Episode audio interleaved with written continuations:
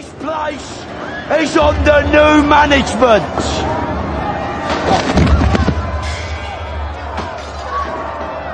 By order of the Peaky Blinders. I am vengeance.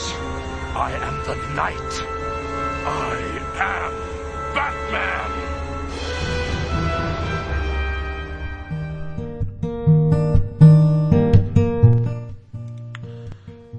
Hola a todos, bienvenidos a otro podcast de Clovis siendo Clovis. Es el tercero de manera secuencial, pero el segundo de manera cronológica, o algo así. Esta ocasión vamos a hablar, voy a hablar, por qué escribo lo que escribo. Quizá para purgar mis más oscuras perversiones, o para exorcizar a los demonios que me atormentan en las noches de insomnio, tal vez para esclarecer mis sentimientos sobre eventos que escapan de mi control, para otorgarle una razón explicable a todo aquello para lo que no encuentro explicación. Escribo para pedir perdón por los actos imperdonables que una vez cometí, para decirle te amo a la mujer que jamás volvió. Escribo lo que escribo porque tengo talento y disfruto al hacerlo porque a veces desenmarañar la cantidad de pensamientos absurdos que nacen y habitan en mi mente es lo más cerca que estaré de disiparlos. La coherencia en mis textos, aunque parece inexistente, es justo lo que necesito decir, lo que mi voz necesita gritar.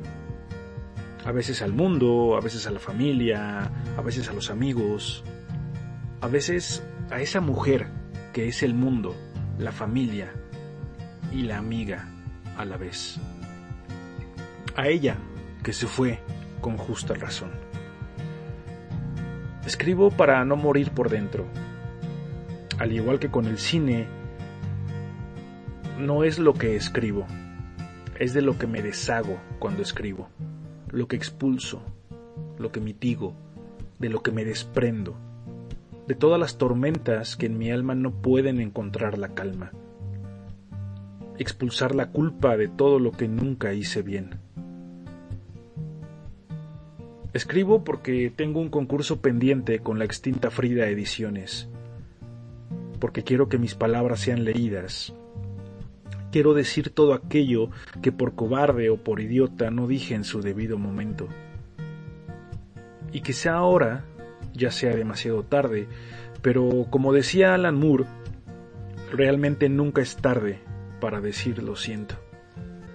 Escribir también me otorga el poder de vivir múltiples vidas, de quedarme en los lugares de donde jamás debí salir, de hacerme amigo del dragón y enamorar a la princesa del castillo, de crear un universo donde su nariz perfecta es el símbolo del amor. En las palabras me puedo representar como el hechicero maldito que vende su alma a cambio de poder, o como el mendigo que sin saberlo está a punto de salvar una vida.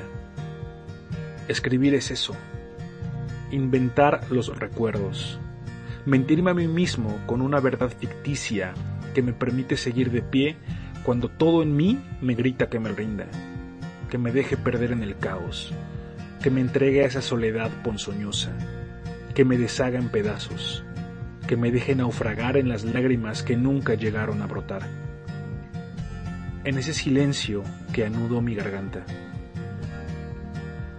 Escribo porque, como decía Bukowski, es algo que sale ardiendo de lo más profundo de mí. Y por eso lo hago. Por eso me gusta escribir y por eso me quiero, no sé si dedicar a escribir, pero por lo menos quiero hacerlo.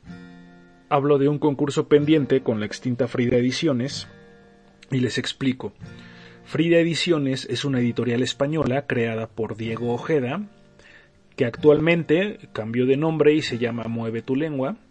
Es una editorial eh, que ayuda a todos los escritores emergentes, sobre todo en España, escritores de poesía, sobre todo, los ayuda a exponer sus textos, sus poemas, eh, todo lo que tienen que decir lo pueden publicar en Mueve tu lengua. Obviamente, pues siempre pasan por un proceso de filtros para poder llegar a ser publicados.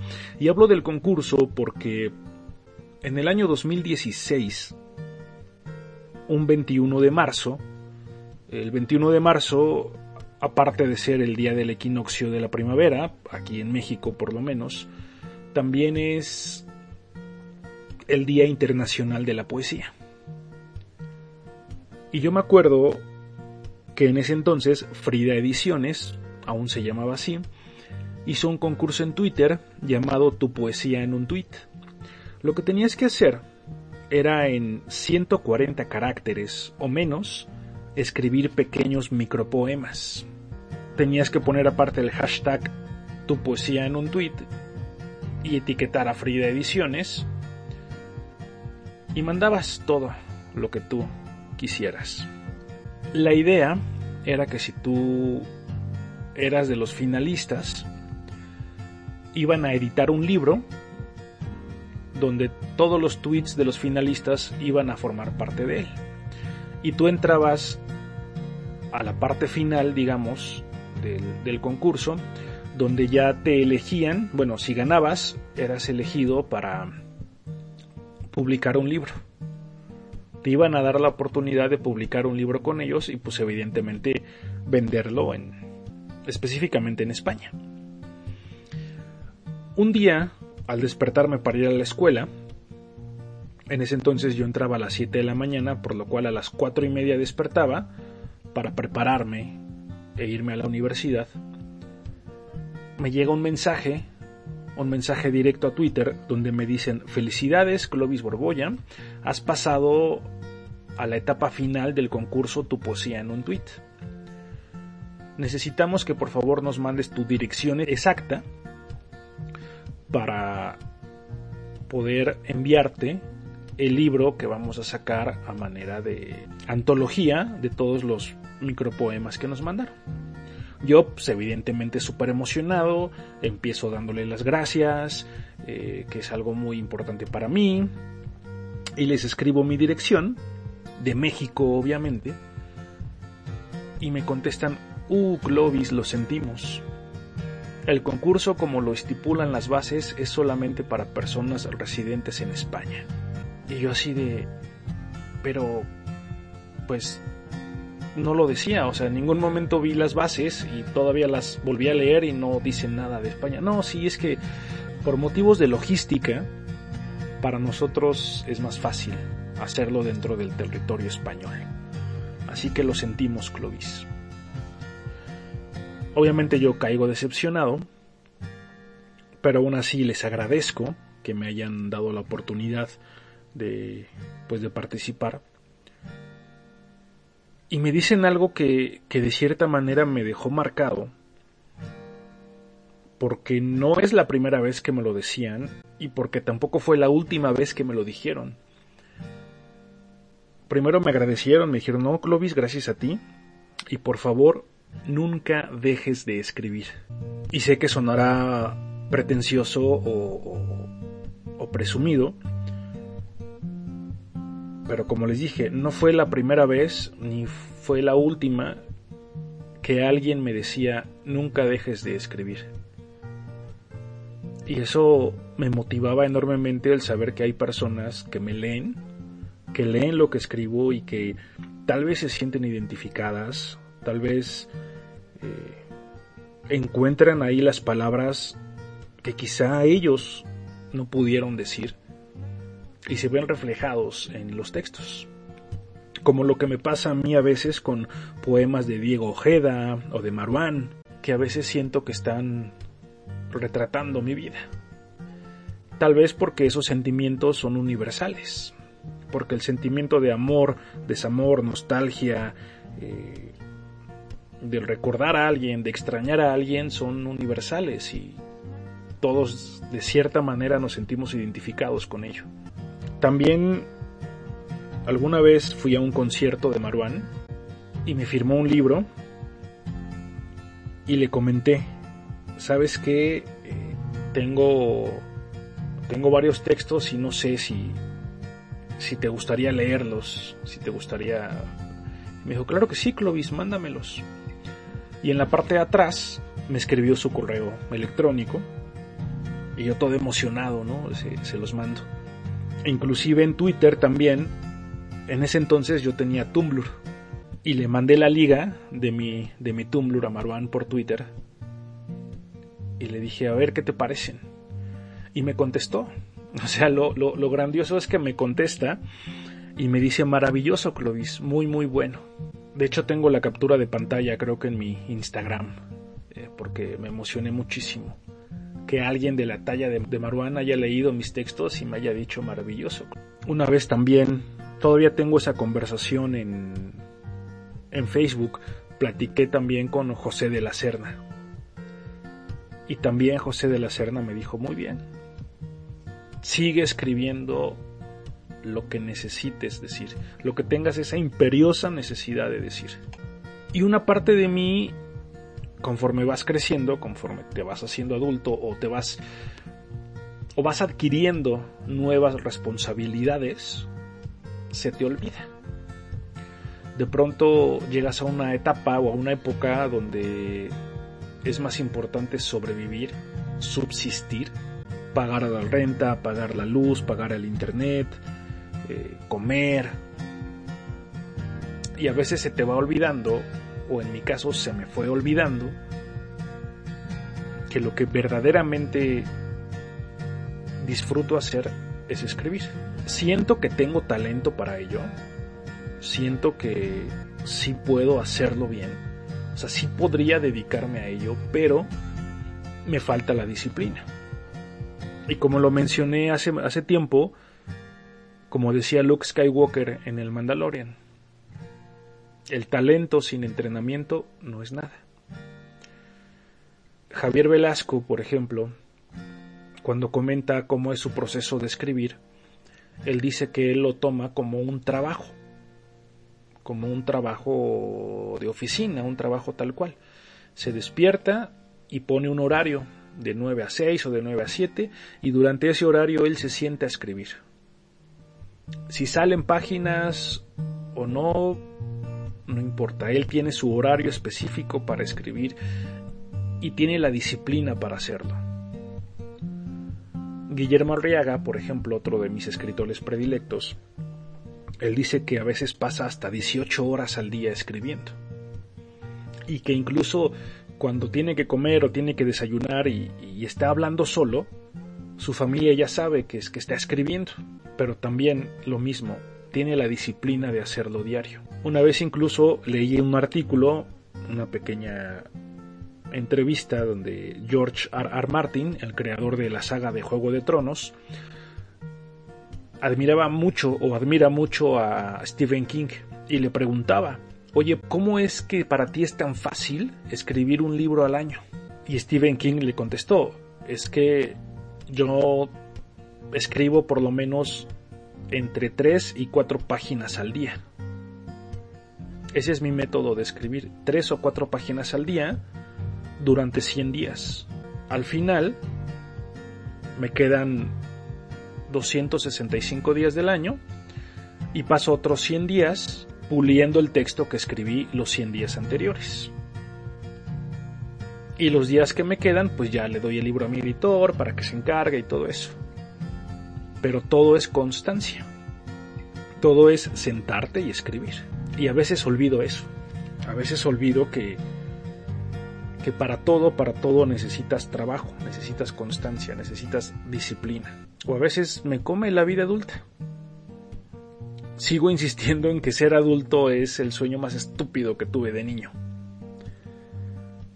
Pero pues ni modo. Espero algún día todos los que están escuchando esto se pasen por mi página. Se llama Prefiero inventarme recuerdos. Está en Facebook. Y, y me lean o que por lo menos este, este podcast, este episodio, pues les deje esa espinita de decir, a ver, a ver qué tanto escribe Clovis, a ver de qué tanto habla. Con el tiempo, también voy a subir en estos, en estos podcasts, en, estos, en estas cosas que hablo, voy a subir algunos textos. Bueno, les voy a leer más bien algunos textos para que pues puedan darse alguna idea de todo eso que a veces escribo. Muchos están ahí en, en la página, muchos no. Como ejemplo voy a, leerles una, una pequeña cosa que escribí que se llama Ideas vagas sobre las relaciones a distancia. La distancia siempre ha sido mi peor enemiga. O tal vez yo soy muy idiota y siempre pongo más atención en las chicas que están fuera de mi alcance. La soledad me está gritando tu nombre. Ahora es cuando pienso que tal vez no sea cariño, sino la nostalgia de un amor perdido que a gritos pide una colmada de recuerdos inventados porque el vacío es un parásito que busca alimentarse a toda costa de cualquier sonrisa ajena, por más indiferente que ésta sea. Tal vez toda ilusión de un amor a distancia solo es el pretexto para evitar amar de verdad. Porque si analizamos la situación con detenimiento, es casi imposible forjar una relación de la nada habiendo tanta distancia de por medio. Y alguien como yo con tanto miedo al compromiso, solo busca excusas para no relacionarse con nadie. Y hay que admitir que la faceta del me gustas, te gusto, es de lo mejor al inicio de cualquier relación simbiótica de enamoramiento. Porque sí, esos son las relaciones de pareja, simbióticas, parasitarias. Buscamos ser felices según el nivel de felicidad de la persona con quien salimos, y eso es bastante enfermo e inmoral. Sin embargo, nadie está exento de sucumbir ante una sonrisa bonita o una mirada, aunque superficial, linda. Y es que algunos de nosotros estamos tan vacíos por dentro que nos enamoramos de la primer mirada fija que una persona del sexo opuesto nos ofrece el vacío parasitario ataca de nuevo. Cuando empezamos a charlar, debo admitir que solo podía pensar en mí y en lo tranquilo que me hacía sentir. Mi cabeza comenzó a idealizar muchas posibilidades acerca de lo que podíamos hacer juntos. En ese preciso momento supe que ya había caído dentro del abismo, cuando empecé a pensar en nosotros, un abismo del que difícilmente saldría sano y salvo. Y no por culpa de nadie, sino por adicción a crear mundos paralelos donde siempre termino siendo feliz. La historia de mi vida se basa en encuentros, relaciones y despedidas creadas solamente en mi cabeza. La mayoría jamás suceden y cuando llega a pasar, raramente es lo que pensé. Pero, ¿alguien puede culparme? Sí, vivo la vida dentro de mi cabeza, pero es porque el mundo me ha enseñado que así es mejor, que así el único que me lastima y el único que sale lastimado soy yo. Es más fácil perdonarme a mí mismo que perdonar a alguien más. Aquí voy a hacer un paréntesis porque ahora ya es todo lo contrario. Ahora me es más fácil perdonar a alguien más que perdonarme a mí mismo. De hecho, sigo culpándome por cosas que hice hace tiempo y que no puedo perdonarme. Por eso no puedo soltarlas. A veces por eso también me cuesta soltar personas, porque me siento culpable por las cosas que hice mal y no me puedo perdonar. Aunque a la otra persona ya ni se acuerde, pero yo sigo sintiéndome culpable. Cierro paréntesis. Continúo con el texto. Cobarde, miedoso, asustadizo, temeroso, como ustedes quieran llamarme, al fin que son sinónimos. No es que no me guste arriesgarme, es que me he arriesgado tanto que he perdido el sentido. He conocido mujeres, y casi todas es lo mismo. Nos conocemos, salimos, hablamos bonito y de pronto ¡pum! Comienzo a idealizar una relación. Me imagino conociendo a su familia, hablando con sus padres, siendo amigo de sus amigos, incluso bañando a sus perros, si es que los tiene.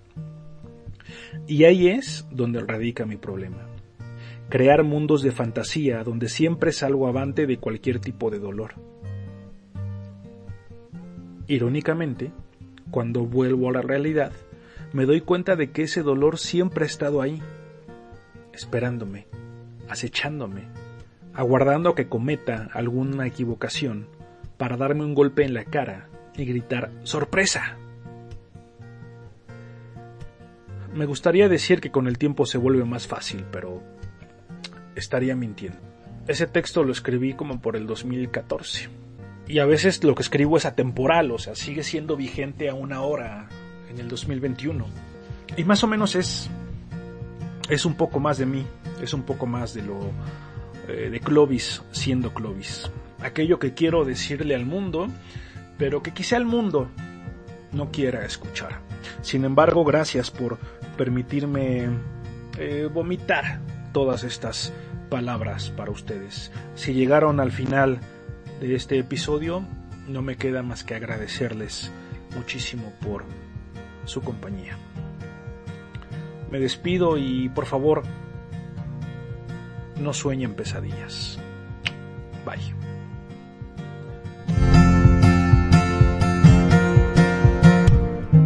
This place is under new management.